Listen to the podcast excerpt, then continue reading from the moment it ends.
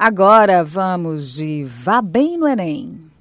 Rádio Cidade Verde apresenta Vá Bem no Enem. Oferecimento Sistema Seve de Ensino.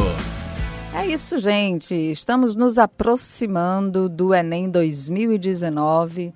Já no outro final de semana, né? Passando esse, no outro final de semana, temos o primeiro dia de provas do Enem, dia 3. Então, Imagino como estão os nervos dos candidatos, dos professores também. E aí tem um profissional que entra em campo para dar aquela acalmada, que são os psicólogos. No grupo SEV, nós temos aqui no estúdio agora a presença da Laisa Minerva, que é psicóloga.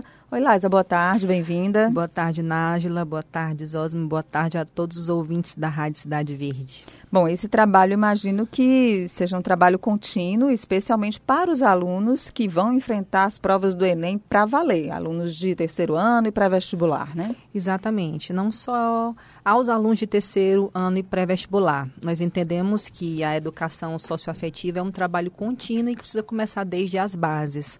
Né? Nós temos um projeto que inicia desde o ensino fundamental, né? Três, lá nos pequenininhos, lá no início lá no infantilzinho. Então, é uma, é uma, é uma construção. A gente precisa fortalecer a saúde emocional dos pequenos. Aí, quando eles chegam lá em cima, a gente quer que eles cheguem mais sadios, realmente. E qual é a principal dificuldade, no caso dos adolescentes que vão enfrentar o Enem, é, no, do ponto de vista de dessa saúde emocional, de se sentirem mais tranquilos, mais seguros e as fórmulas que vocês passam, as estratégias de tentar controlar a ansiedade e o medo?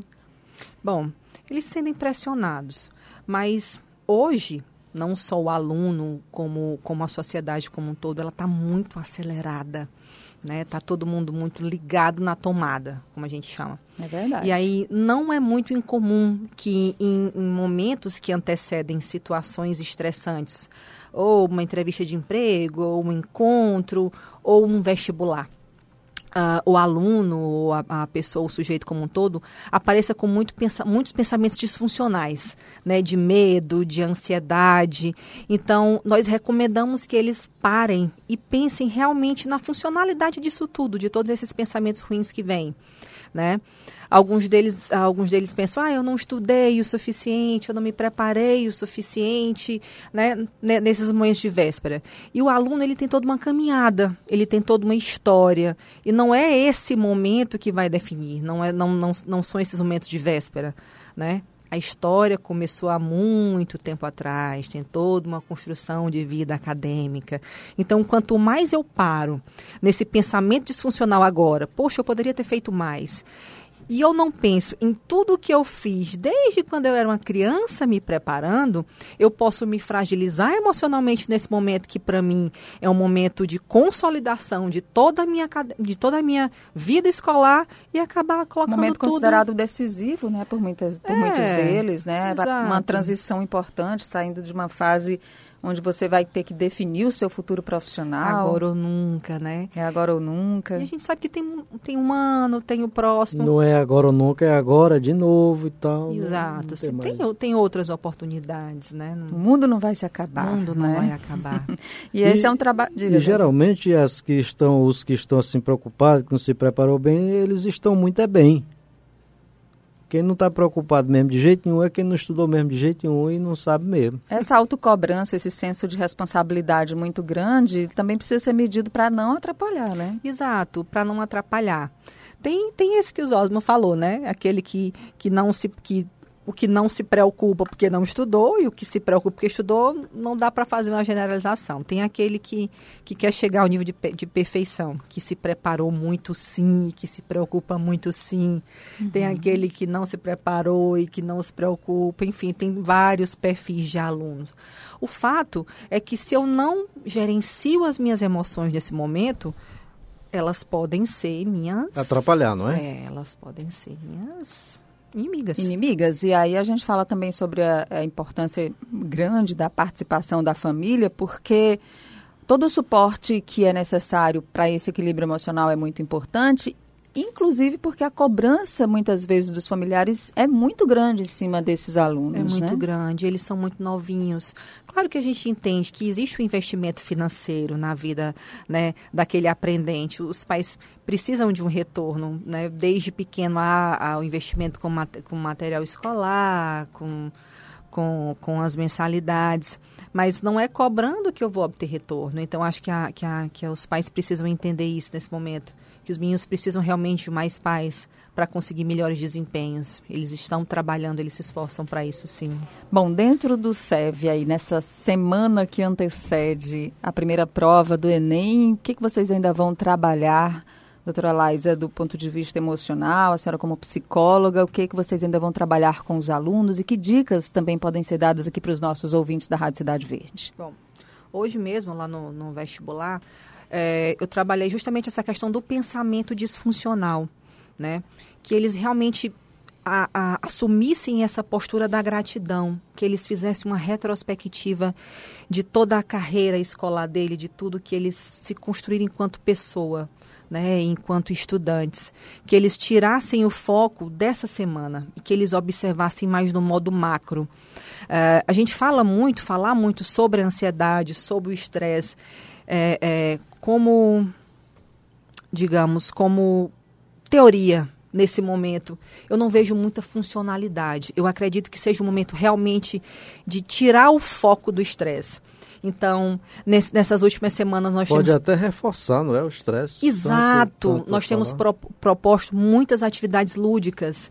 Então, os meninos... Nem se lembra. Não, exato. se a gente foca no problema, a gente pensa nele. A gente amplia ele, amplia né? Amplia ele. Então, os meninos, eles têm feito... É, nós fizemos... É, uma atividade chamada Depois do Café Almo Expresso. Então, eles fizeram lanches coletivos, fizeram atividades de, de sororidade feminina. Então, as meninas compartilha compartilharam um momento de ajuda, eles decoraram a sala de aula com falas dos professores, que isso são gatilhos de memória. Então, as salas ficaram bem coloridas e os professores têm aquelas falas, né? É, como que fala? os bordões. Uhum. Então eles coloriram as salas de aula com isso. Então eles tiraram o foco da atenção e levaram realmente para atividades lúdicas e isso é muito importante. E é muito legal também, acho que quando você vai finalizando assim um ano inteiro, né, de estudos, dedicação, focando ali naquela meta que quer passar no ENEM, tá, tirar boas notas, tirar boa nota na redação, ir bem nas disciplinas que são é, importantes. Esse vínculo né, com a escola, com os professores também vai se fortalecendo muito. Exato. A torcida é muito, é muito de um pelo grande, outro, né? É muito grande. Eles passam a maior parte do tempo em sala de aula com os professores. E isso acaba sendo não só aquele professor educador, mas tem aquele olhar de carinho, tem aquele olhar de afeto, e é muito, muito importante. Tem muita troca. Os professores, eles já sabem sinalizar, eles que estão em sala de aula o dia inteiro. Então, não é muito incomum um professor chegar, Liza, chama fulano de tal, porque hoje eu percebi ele tão ali de canto. Então, nós somos parceiros. A escola ela não funciona sem, sem esse olhar do professor, sem esse feedback do professor. Eles sinalizam e a gente consegue entrar fazendo a nossa parte. A gente está conversando aqui com a Laisa Minerva, que é psicóloga. Eu queria que você deixasse aí o seu último recado para quem está ouvindo a Rádio Cidade Verde, seja é, candidato do Enem, seja o pai de um candidato, alguém que conhece, alguém que está próximo aí de fazer as provas, possa repassar esse cuidado seu, esse seu olhar, esse seu recado especial nesse Bom, momento. Esse momento agora é o momento de desfazer tensões, né? É um momento realmente, a, a, maioria das escolas, como na nossa escola, vai ser um momento de revisões, então é um momento de rem, rem, rememoração, né? vai ser um momento de revisão.